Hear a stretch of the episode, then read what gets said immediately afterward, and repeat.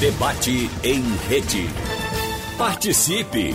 Rádio Jornal na internet. www.radiojornal.com.br a taxa média anual de desemprego no Brasil foi de 13,5% no ano passado, a maior já registrada desde o início da série histórica em 2012. Esses dados foram divulgados na PNAD, a Pesquisa Nacional por Amostra de Domicílios Contínua do IBGE.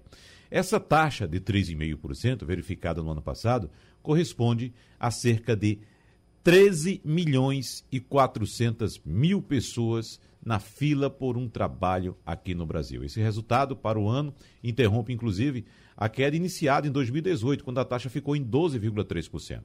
Em 2019, o desemprego foi de 11,9%. Então, observe que o desemprego pulou de 11,9% em 2019 para 13,5% em 2020. Vamos discutir esse e outros assuntos relativos ao desemprego no Brasil com o gerente da Unidade de Ambiente de Negócios e Alianças Estratégicas do Sebrae de Pernambuco, Fernando Clímaco.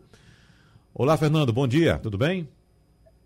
Olá, bom dia, tudo bem. Obrigado pelo convite, a gente está aqui à disposição.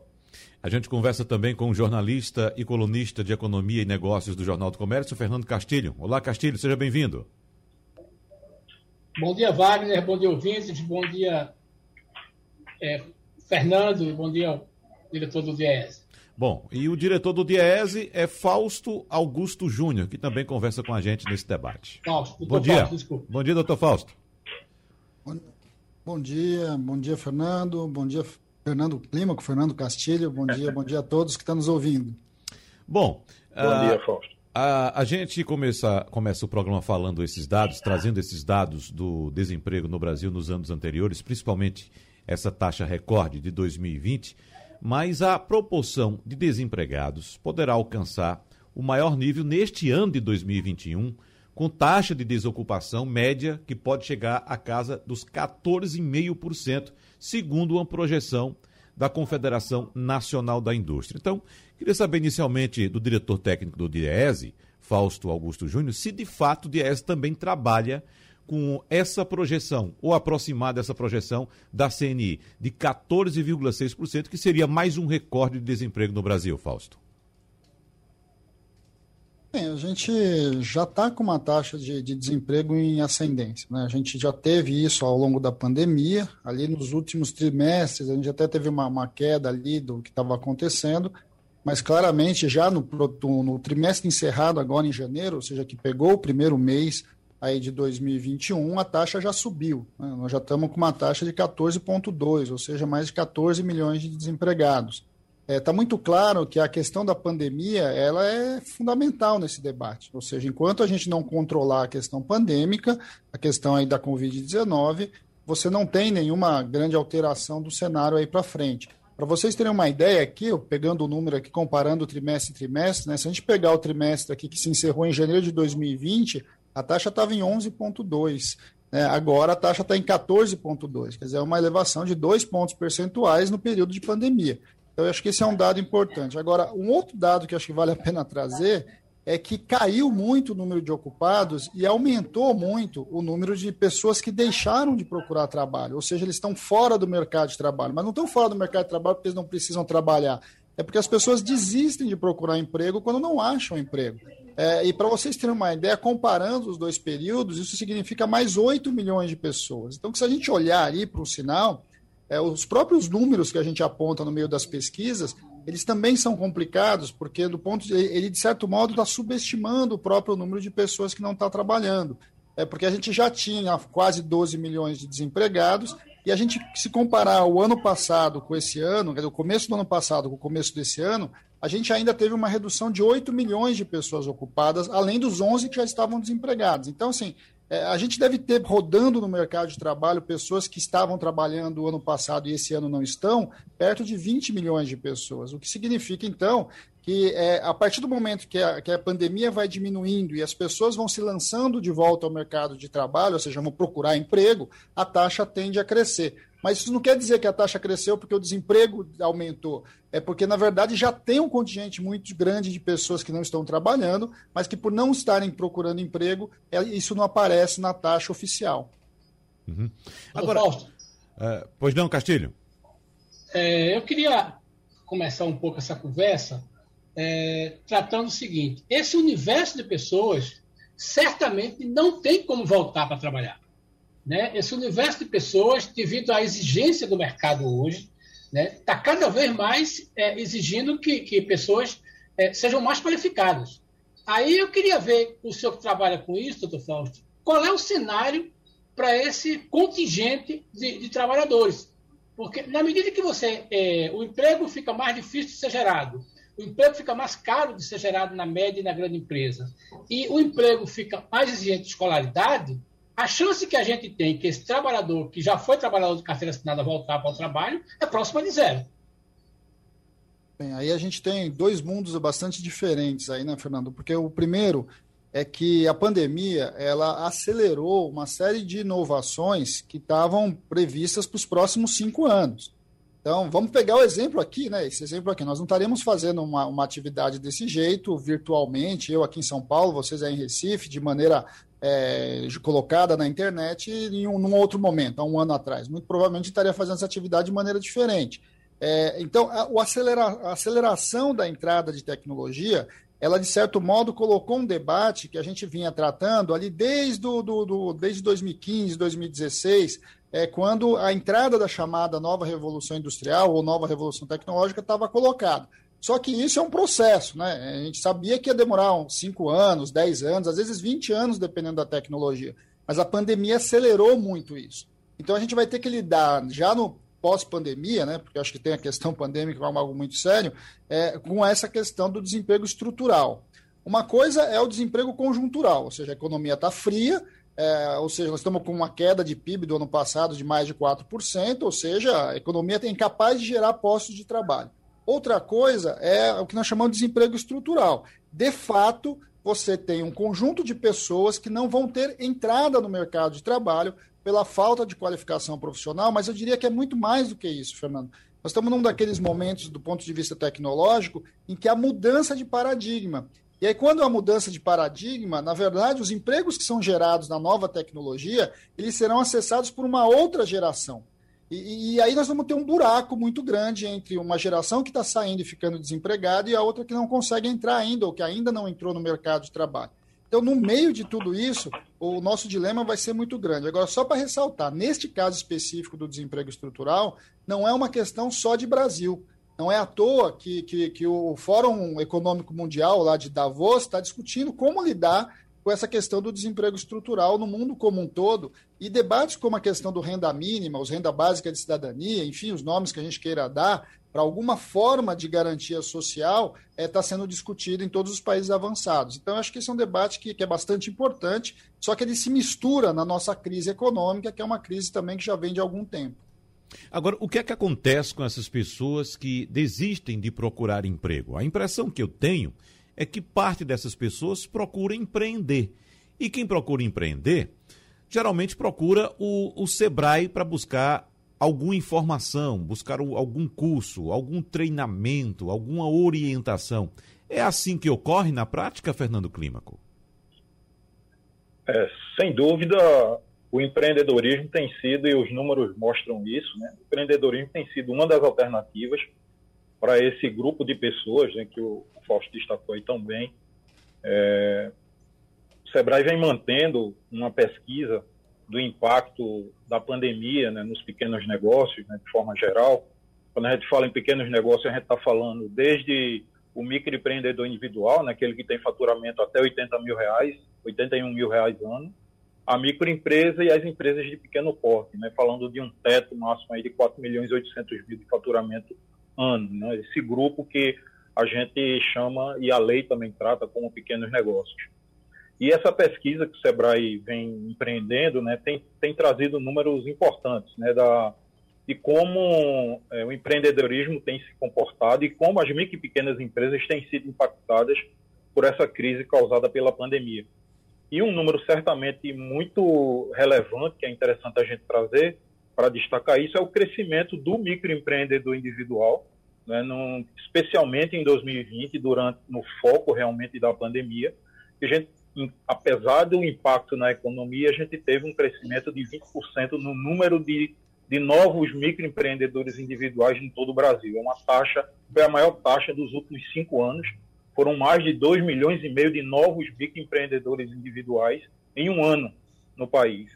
É, deixando é, bem claro né, esse número de que é a busca realmente dessas pessoas é, por alternativas de geração de renda, né, o que a gente chama do empreendedorismo por necessidade, né, buscando realmente, é, na ausência do emprego, a geração de renda através do empreendedorismo. Uhum. E, sem dúvida, o SEBRAE tem, é, uma, é uma das entidades né, que tem procurado apoiar e vem já historicamente apoiando os pequenos negócios, na verdade, aí nos últimos 50 anos, e é, sim, uma, uma, uma das alternativas que esse público nos busca.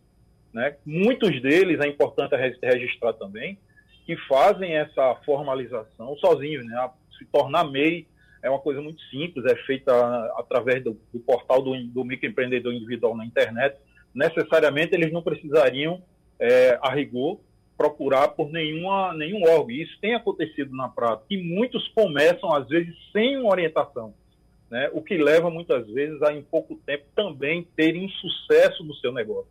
Então, é super importante né, que esse público que tem buscado o empreendedorismo como alternativa né, de geração de renda procure realmente SEBRAE e outras alternativas de preparação para poderem é, é, ter mais êxito nessa, nessa escolha, nessa alternativa aí, sabendo que a qualquer momento, com uma mudança de cenário, né, eles podem optar novamente por um, por um cargo salariado, por um, por um uhum. emprego, né, e, se, e, voltar para o mercado de trabalho. Agora, o SEBRAE tem um levantamento a respeito do impacto da pandemia nesses novos microempreendimentos, porque vamos supor o seguinte: o cidadão, o trabalhador perde o emprego e decide é, empreender. Aí vai e monta uma lanchonete, um restaurante, um pequeno restaurante. Aí vem depois uma decisão de governo, de município, de estado, que determina o fechamento daquele estabelecimento ou restrição de atendimento. O Sebrae tem esse levantamento porque são dois impactos, né? O trabalhador perde o emprego, vai empreender e sofre os impactos diretos da pandemia uh, na nova atividade dele.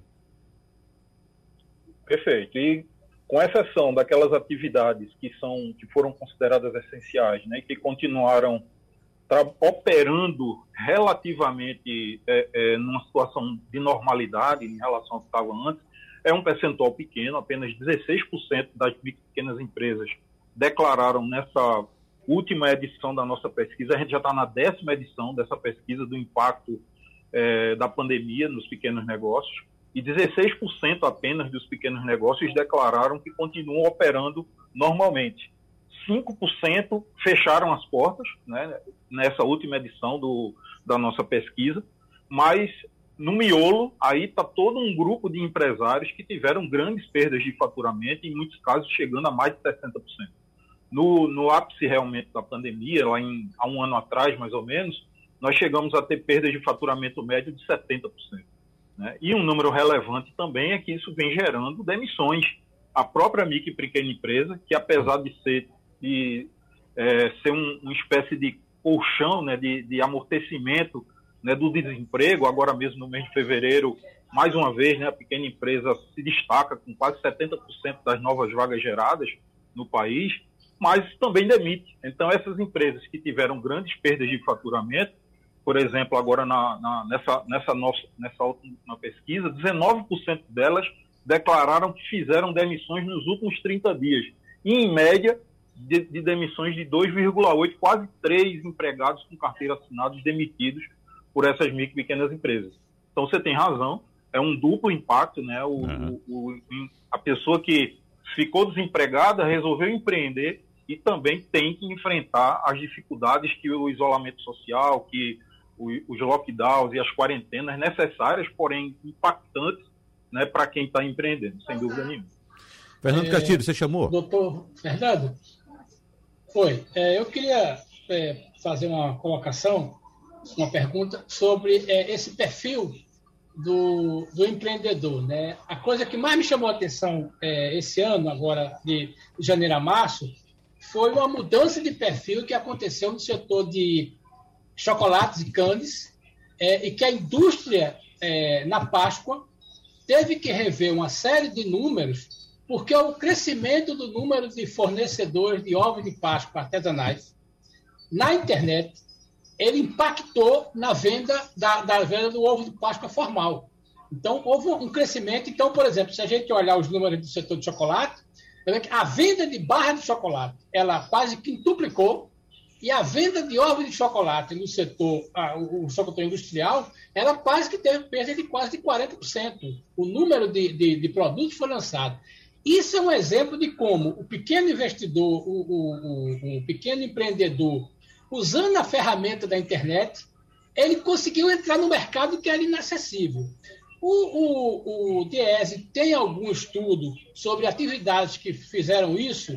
Eu, eu, eu consigo imaginar o setor de alimentos, mas fora esses dois setores, vocês têm alguma coisa que apontem nessa direção? Quer dizer, o microempreendedor usando ferramentas de internet, ele consegue se superar ou consegue sobreviver? A gente tem vários setores e muita coisa diferente aí no meio. Né? Eu acho que a pergunta vale para os dois. É, tá bom, mas acho que tem duas coisas diferentes aí acontecendo. É, é claro que a gente está num daqueles momentos em que as pessoas vão se virar, né? E o se virar é se virar, não tem jeito, né? Vão fazer o que der. É, vamos lembrar que o mercado de o comércio foi muito atingido, mas o setor que mais emprega, que é o setor de serviços, ele foi drasticamente atingido. E aí nós estamos falando de cabeleireiras, manicures, enfim, uma infinidade né, de, de assistência técnica, etc. Tudo isso foi bastante atingido e que, de alguma forma, está é, tá todo mundo tentando arrumar algum jeito de, de se manter na vida. Eu acho que isso é um dado, né? é relevante, é fundamental, não tem como fazer isso. É, mas a gente tem dois movimentos interessantes também. A internet ela entra e a tecnologia entra e ela, ela faz pontes, né? ela faz pontes aquele que quer comprar com aquele que quer vender. É, e nesse processo a gente tem de tudo aí no meio. Tem, tem desde sistemas que são sistemas colaborativos, que têm ajudado grupos importantes de trabalhadores a conseguir construir alguma renda, como a gente tem grandes corporações que, na verdade, transveste o processo de assalariamento com o processo de, intermediação. Então, eu acho que isso são coisas que estão colocadas para nós aí. O exemplo disso é o que acontece com a Uber, o que acontece aí é, com os sites aí de distribuição. Então, é, além disso, a gente tem visto algo desse tipo nas áreas de projeto, por exemplo. Então, os projetos têm sido hoje intermediados. As próprias áreas de tecnologia, que é algo que já há muito tempo é, se utiliza desse trabalhador avulso, desse trabalhador é, autônomo, também é uma área que já vem crescendo há muito tempo e ela ganha relevância agora. É, agora, o problema nosso maior é o próprio acesso à tecnologia. Né? A tecnologia no Brasil hoje, ela também é uma barreira social. É, não é todo mundo que tem acesso a um sistema, não é todo mundo que tem acesso a uma internet, não é todo mundo que tem, é, inclusive, o conhecimento para entrar nesse mundo. E aí eu acho que o, Fernando e o, o, trabalho que o Sebrae faz é muito importante, porque você precisa chegar, né? As pessoas precisam compreender o que, que é esse mundo. Não adianta você achar que você vai lá, vai lá, faz o ovo de Páscoa e coloca lá no seu Facebook e a vida está resolvida. Não é assim que funciona. Né? É, até porque a concorrência ficou muito grande, né? A concorrência ficou muito grande para todo mundo. Então tem um processo ali que precisa ser construído. E a outra questão é também tentar entender quem que vai de fato voltar para o mercado formal, quando o mercado formal voltar a contratar, e quem vai continuar de fato como empreendedor aí, com, enfim, ele tem um afã de ser um empresário, e acho que isso é muito importante. Mas o histórico que a gente está vendo agora é um pouco do que o Fernando lembrou para a gente. Uma boa parte desses empreendedores são empreendedores por necessidade. É, eles não são empreendedores por uma opção de negócio, né, de colocar um investimento, porque o risco do investimento no Brasil é muito, muito alto, e a gente sabe disso. A grande, uma grande maioria das empresas quebram com menos de dois anos. Isso antes da pandemia, né? Depois da pandemia, isso acelerou bastante. Fernando Clímaco, para fechar esse bloco. É, a pesquisa do Sebrae, Castilho, ela, ela traz, ela conseguiu mostrar um pouco dessa mudança de perfil que você destacou, né? Primeiro, um número interessante, que assim, dos, dos das 6.200 empresas que a gente entrevistou nessa última edição da pesquisa, é, 70% afirmou que já usa a internet para vender. né, seja através do WhatsApp, seja através do Instagram, outro meio.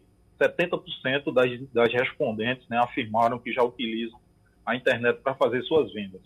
E, por exemplo, a, o setor de beleza, né, as, cabele, as cabeleireiras e cabeleireiros, sempre foi um setor, um KINAI campeão, né, uma atividade econômica campeã, no, tanto no microempreendedor individual como nos pequenos negócios, e teve uma queda de cerca de 20%, né, de, o tamanho, né, e, e outros setores que cresceram, né, mostrando um pouco dessa mudança de perfil, como, como, como por exemplo, o setor de vestuário e acessórios, com venda de internet, é, o próprio setor de, de, de, alimentação, com entrega domiciliar. Então, o pequeno isso foi uma alternativa muito forte que os pequenos negócios buscaram para aquela entrega de bairro, né, que permite que chegue rápido a entrega de mais barato e ainda com um espírito de pertencimento e de colaboração. Isso aconteceu muito nos bairros, nas comunidades né, e esse setor também houve um crescimento, né, uma participação maior, de, principalmente de microempreendedores individuais nessa, nessa e também, curiosamente, no setor de transporte. Talvez há um impacto grande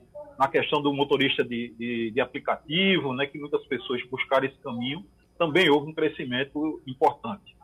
Né. Então, há realmente um, uma mudança de perfil, setores campeões né, em termos de quantidade de abertura de novos negócios que tiveram queda e outros que estão aparecendo como protagonistas. Fernando Castilho, vamos trazer novos elementos para a nossa discussão aqui em torno da situação em que o brasileiro vive com a pandemia, as questões de desemprego e todos os outros problemas que estamos passando também relativos à economia.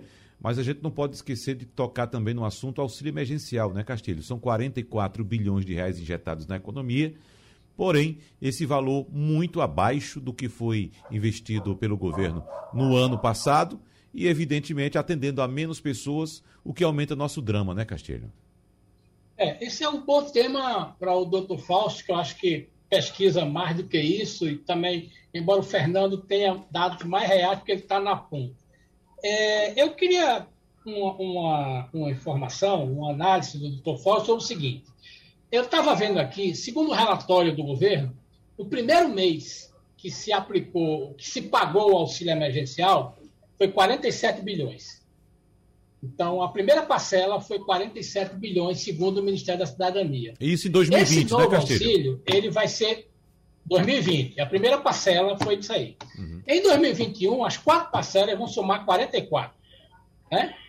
E aí já tem estudo dizendo o seguinte, que não vai ter muito impacto, né? não vai provocar alguma coisa, mas é, o Diese conseguiu capturar é, alguma informação sobre o que é, o que, é que esse, essas pessoas fizeram com esse dinheiro e que foi, qual foi o impacto disso de fato na economia a partir da luz do Diese, porque a gente tem muito estudo aí a partir do banco, a partir da, das federações.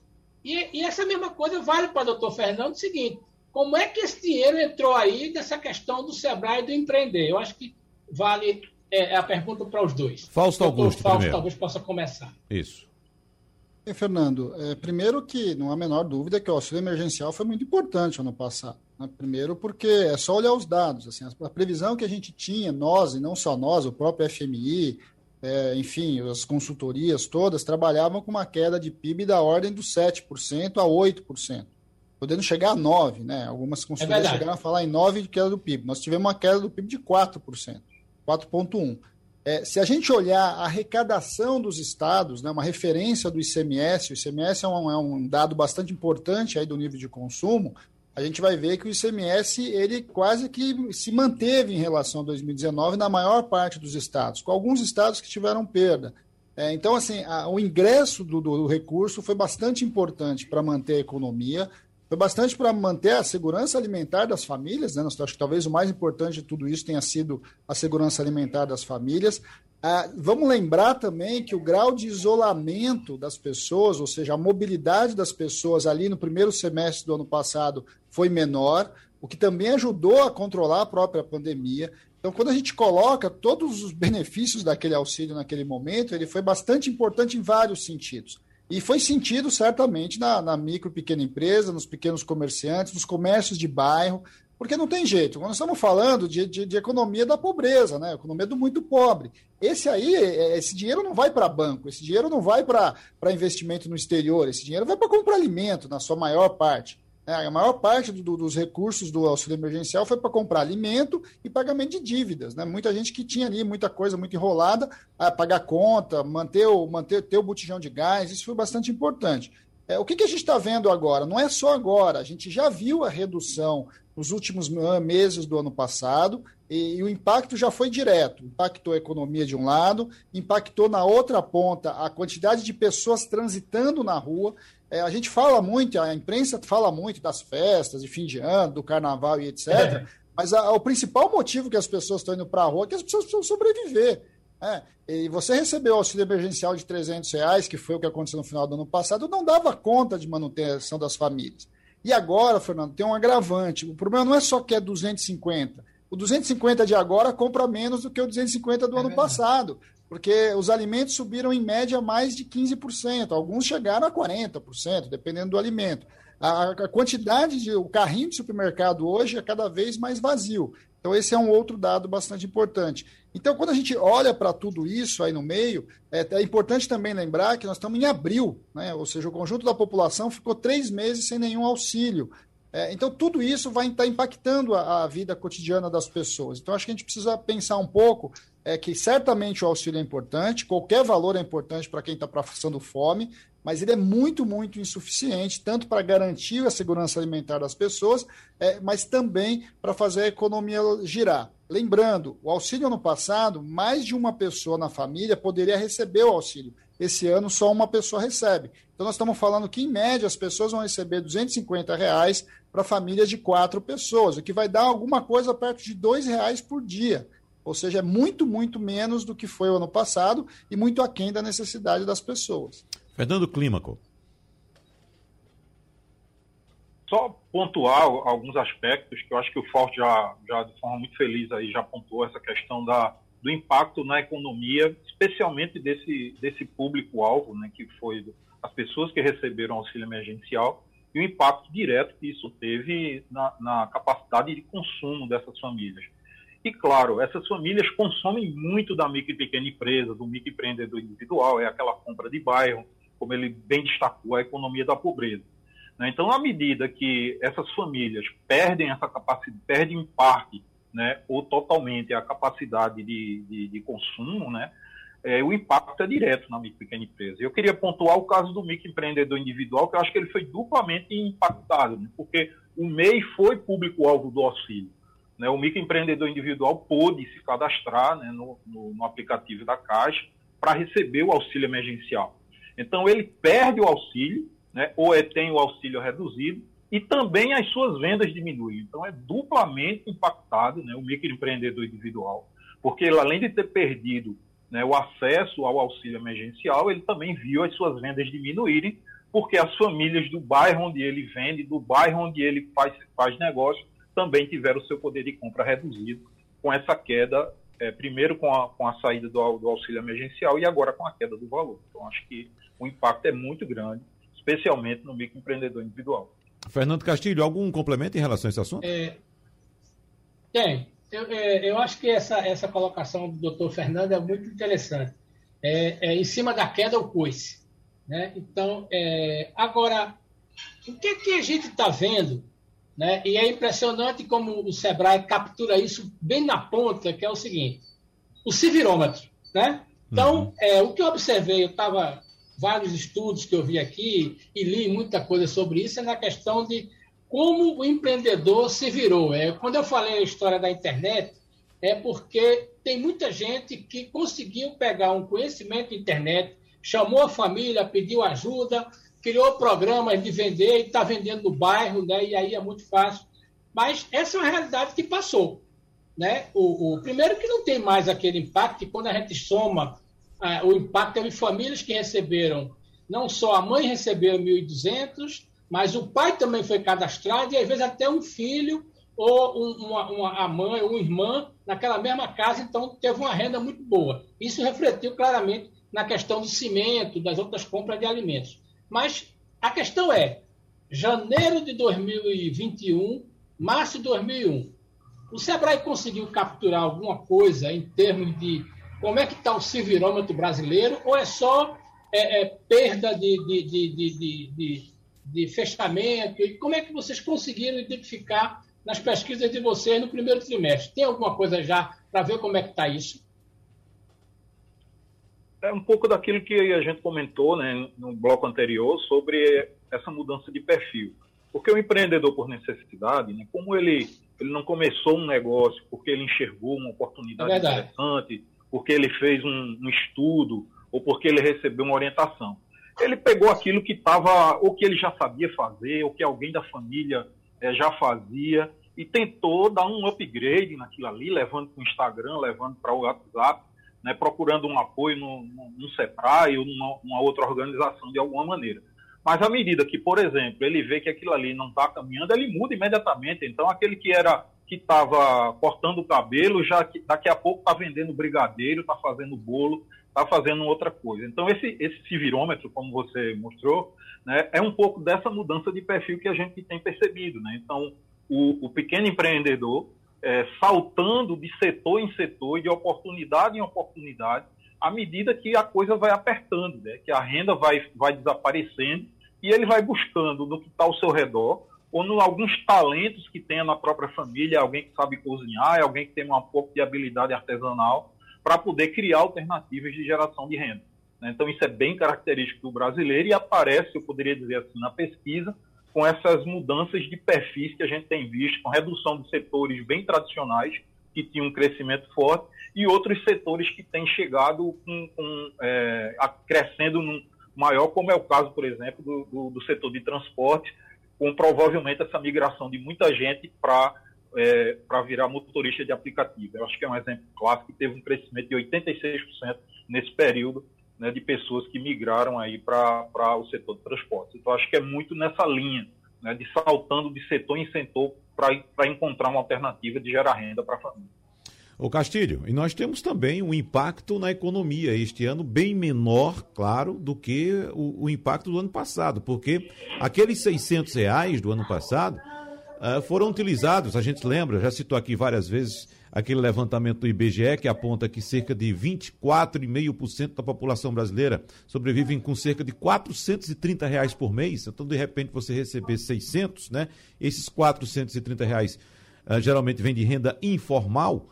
Uh, então você recebe 600 e a gente observou aqui claramente, Castilho, o aumento de compras de material de construção, o aumento de compras de eh, equipamentos eletrônicos, como por exemplo um aparelho celular, Uh, inclusive, houve quem fizesse até poupança, Castilho, com aqueles 600 reais. Você trouxe esse dado aqui para gente. Agora, com esse valor liberado para este ano, o que é que a gente pode esperar de impacto na economia, hein, Castilho?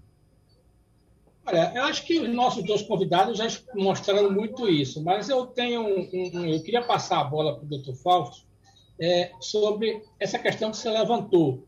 É, a gente teve um ano que foi o, o, o ICMS, eu acho que para mim a, prova mais cabal disso, né? Quando o dinheiro entrou na conta do, do, do, do beneficiário, ele foi para o consumo, os estados até, Pernambuco é um estado que se deu bem, mas essa é uma realidade que passou, né?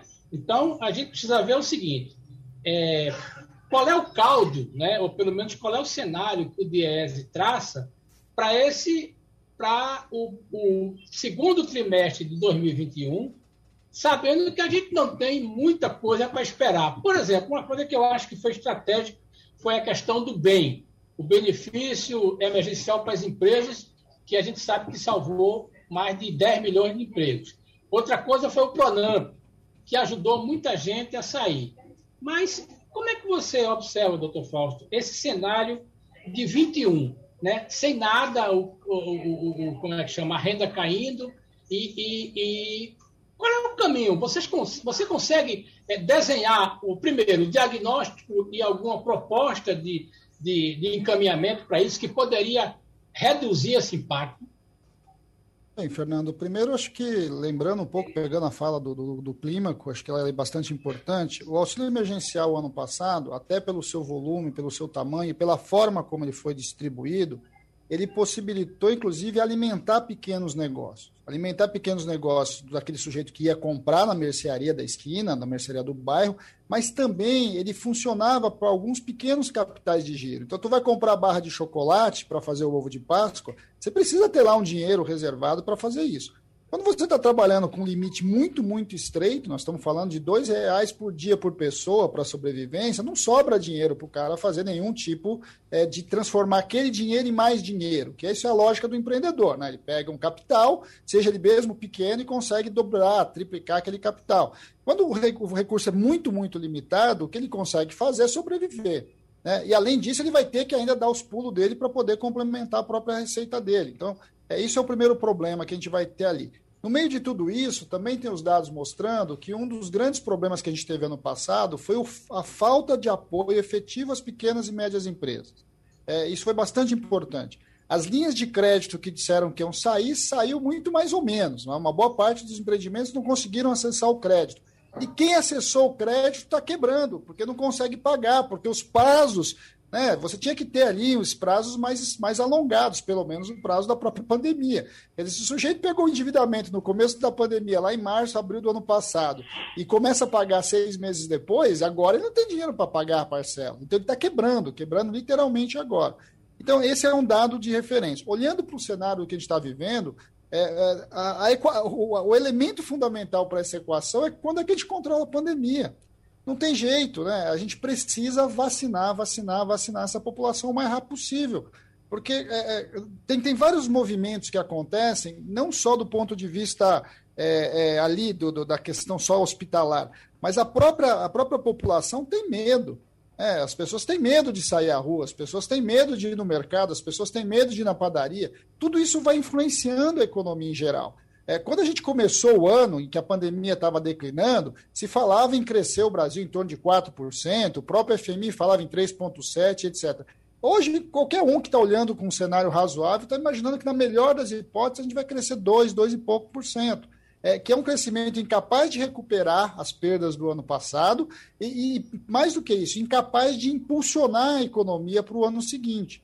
Então, é, a sinalização é muito ruim é muito ruim, porque aí o Fernando pode me ajudar mais do que eu, né? Porque quando a gente está falando de empresa, a coisa mais importante para o empresário ou para o empreendedor tomar, tomar a sua decisão de investir é, é a estabilidade, né? Ele precisa ter tranquilidade para pegar o dinheiro dele que está aplicado, guardado em algum lugar e colocar o dinheiro no investimento. E é o investimento que puxa o emprego, né? que puxa o desenvolvimento. É, e a gente não tem essa estabilidade, a gente não tem essa tranquilidade. O câmbio é um câmbio que está variando o tempo todo, então ele fica ali entre 5,40 e 5,80. É, só isso inviabiliza uma série de negócios. É, a gente tem uma taxa de juros que está claramente ascendente e uma inflação de custo que está colocada. Pegue, falou do motorista de aplicativo, olha o que está acontecendo com o preço de combustível. É, não é possível que você tenha elevações de preço de combustível e qualquer um que vai se aventurar nesse negócio, é, simplesmente ele perde a noção da, da lógica de custo dele. É, então a chance de um negócio naufragar é muito grande. Então a gente precisa de estabilidade, a gente precisa de tranquilidade de negócio, a gente precisa de direção é, do ponto de vista para onde vai o, controle da pandemia, para onde vai a economia brasileira. Aí você começa a investir. Se continuar a bagunça que nós estamos vivendo hoje, em que a gente não sabe direito, não tem coordenação com relação à questão pandêmica e à vacinação, simplesmente todo mundo tira o pé e as pessoas vão sobreviver. Só que na lógica do sobreviver, as pessoas vão vivendo cada vez menos, cada vez pior, e vamos lembrar, nós já estamos com quase 20 milhões de pessoas passando fome no Brasil, que é um dado bastante grave, algo que a gente tinha superado o mapa da fome e ele voltou com muita força a partir desse ano. Para complementar essa questão, Fernando Clímaco. É, e, e o, o, o, empresário percebe esse, esse ambiente desfavorável. Né? Isso apareceu na nossa pesquisa, né? o Sebrae perguntou a, a, a, esses entrevistados dessa décima edição da nossa pesquisa, dessa percepção de futuro deles, né? Percepção, a expectativa em relação ao futuro, e quase 60% estão extremamente preocupados com a continuidade do negócio. A, a, o percentual de empresas que estão dizendo que estão aproveitando oportunidades para o crescimento é inferior a 10%. Né? E quase 60% dos que responderam à pesquisa disseram que estão preocupados com o negócio quebrar. Então, eles estão percebendo essa instabilidade toda que está acontecendo. É, associado a isso, um dado que complementa isso que o Fausto falou também, quase 70% dessas micro e pequenas empresas que a gente entrevistou estão endividadas. Boa parte delas é justamente porque recorreram ao crédito como medida emergencial, né, para se socorrer nesse momento da pandemia, como por exemplo o Pronamp, que chegou meio tardiamente, mas foi uma, uma decisão bem sucedida, né, porque conseguiu muito rapidamente. A gente acompanhou aí de forma inédita no Brasil recursos que sumiram da noite para o dia, literalmente, né, do Pronamp, de busca de empréstimo das pequenas empresas especialmente microempresas, empresas de pequeno porte, o MEI não entrou né, no Pronamp.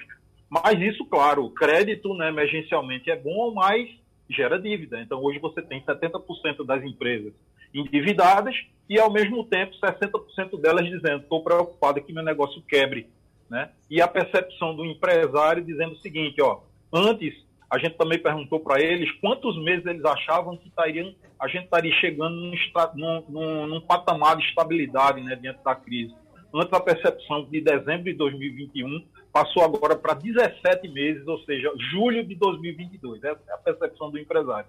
Né? Então, além de estar endividado, né, o seu público-alvo né, está comprando menos, com poder de compra menor, e ao mesmo tempo ele com essa expectativa de que a crise demore ainda mais. É um cenário bem complicado. É, eu tenho outro dado aqui que foi divulgado também em fevereiro, mas uh, pelo setor financeiro, na verdade o Banco Santander trouxe uma projeção de que a taxa de desemprego no Brasil deve alcançar um pico de 17% neste primeiro semestre. Lembrando que no começo do debate nós trouxemos a previsão da CNI apontando para o ano inteiro uma taxa de desemprego em torno de 14,5% para o ano de 2021 mas o Santander, repetindo, para o primeiro semestre, prevê uma taxa de 17%. Fausto Augusto Júnior, a gente pode fazer, estabelecer algum tipo de relação com essas duas previsões?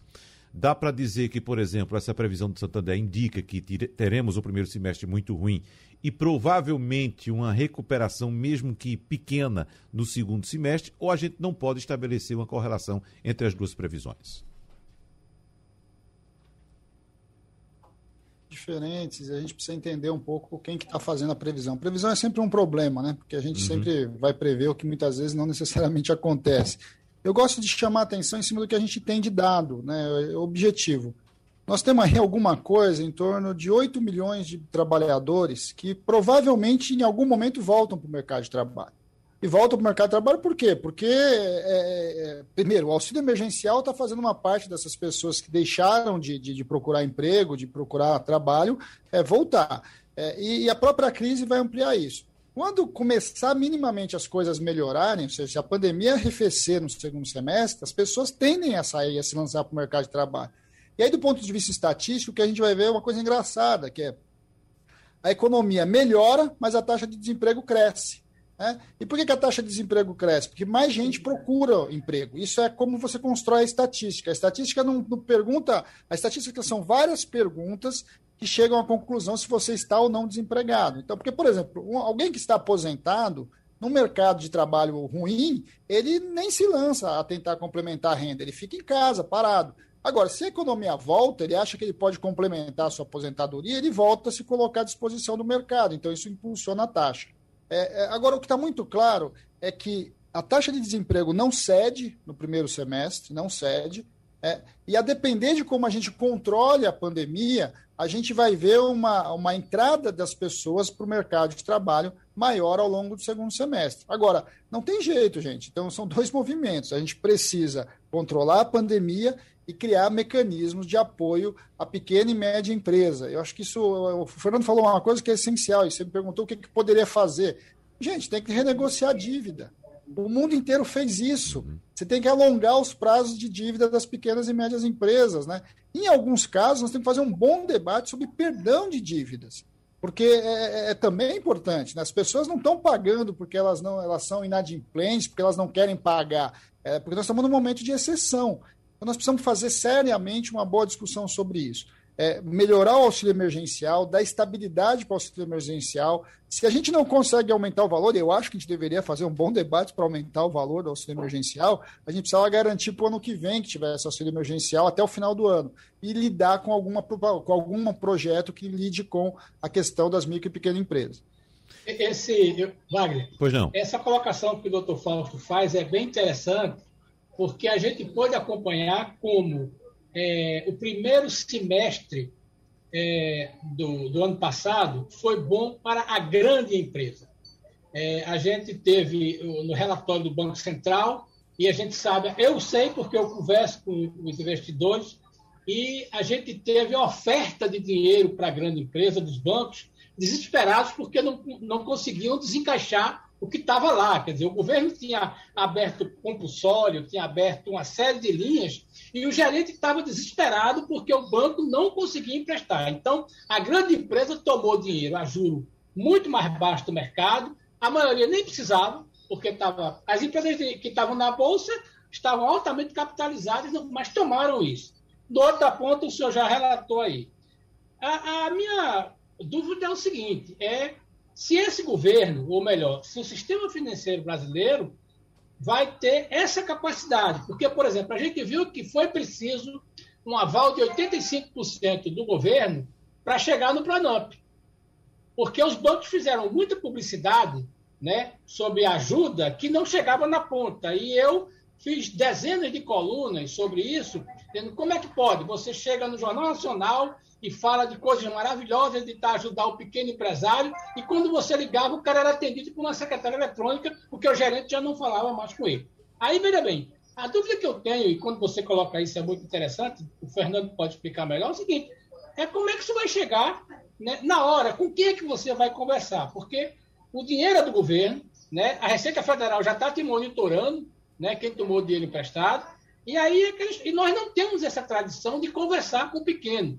Eu tenho escrito várias crônicas dizendo o seguinte: a gente tem que turbinar a micro pequena empresa, que primeiro, ela gera emprego rápido, o emprego, o emprego da microempresa é muito barato, é. No entanto, ela é, é, é só serve para compor estatística para um grande banco para dizer o seguinte: olha, eu estou ali emprestando para micro e pequena. A minha dúvida, e aí você talvez possa dar uma luz, é o seguinte: quais são as ideias para a gente testar né, que isso possa chegar na ponta. Fernando também pode ajudar, porque aí a gente possa até defender. É. Quais são as ideias para isso chegar? Eu confesso que eu estou procurando, mas não achei dos bancos, não. Ô Castilho, como resta pouco tempo para a gente fechar o programa, vamos deixar esse espaço agora para Fernando Clímaco e se sobrar algum tempinho a gente pede para Falso complementar. É. Fernando Clímaco, por favor. Tá certo. Bem rapidamente também, assim, eu acho, Castilho, a gente pode inclusive olhar para experiências que foram feitas em outros países. Né? A gente vê experiências na Europa, no próprio Estados Unidos, que ao invés de programas de crédito, houve, houve programas de auxílio, de apoio emergencial à pequena empresa. Né? Muitos deles, o que a gente chama de a fundo perdido, né? sem necessariamente. Houve programa de perdão de dívidas, né? houve programas de refinanciamento, né? exatamente para poder contar. Você está dentro de um cenário que não é um cenário natural, não é um cenário normal. Então, as medidas também precisam ser excepcionais. Né? Então, em outros países, isso foi muito bem sucedido, permitindo com que o empresário, mesmo que aquele, por exemplo, o comércio precisou fechar as portas por causa de um lockdown, mas manteve pelo menos parte da renda a partir desses auxílios que foram é, é, é, autorizados pelos, pelos governos. Né? Então, o crédito é interessante, mas se ele, se ele pratica né, as taxas de juros e o modelo que a gente está acostumado de relacionamento, por exemplo, do sistema financeiro com a pequena empresa, ele vai provavelmente se tornar mais um problema do que uma solução. Né? E esses programas que a gente viu aplicados em outros países talvez seja um dos caminhos dessas soluções que você está aí tão bem pontuando que precisam ser buscadas para de fato que a ajuda chegue na ponta. Para a gente fechar rapidinho, Fausto Augusto. Bem, eu acho que essa fala do Fernando é fundamental. A gente precisa ter políticas de ação emergencial, né? porque a pandemia não acabou, ao contrário, a pandemia está no auge. Né? A gente está vendo aí quase 4 mil pessoas morrendo por dia. É, ajuda a pessoas e pequenas empresas são essenciais, mas a gente precisa, para isso, romper essa ideia é, do problema fiscal no Brasil. É, porque se a gente entrar nós estamos num momento excepcional, né? Momento excepcional, a gente não pode usar os parâmetros anteriores para fazer a conta. Quando a pandemia passar, a gente vai ver que os limites de endividamento do Estado no mundo vão ser, vão ser aumentados em relação ao PIB. Então, o Brasil precisa aceitar o fato de que a nossa taxa de endividamento vai aumentar, colocar dinheiro em circulação e a partir disso você vai salvar a empresa, salvar a vida e salvar emprego. É, é, essa é a base. A partir disso a gente avança. Agora, se continuar na, né, na, nessa fala tipicamente neoliberal, mas extremamente fiscalista, nós não vamos para muito longe. Nós não estamos no momento de liberalidade. Nós estamos no momento. Vamos pegar o que os Estados Unidos está fazendo, o programa aí de apoio do Biden. Não estamos falando de um país comunista, não. Estamos falando da China, estamos falando dos Estados Unidos. É, eu acho que a gente precisa olhar para o que está acontecendo feito no mundo e tentar espelhar isso aqui para a nossa realidade. Bom, nós queremos agradecer a participação do diretor técnico do DIESE, Fausto Augusto Júnior, do gerente da Unidade de Ambiente de Negócios e Alianças Estratégicas do Sebrae de Pernambuco, Fernando Clímaco, e também ao jornalista e colunista de Economia e Negócios do Jornal do Comércio, Fernando Castilho. Muito obrigado mais uma vez a todos. Sugestão ou comentário sobre o programa que você acaba de ouvir, envie para o e-mail ouvinte@radiojornal.com.br ou para o endereço Rua do Lima 250, Santo Amaro, Recife, Pernambuco.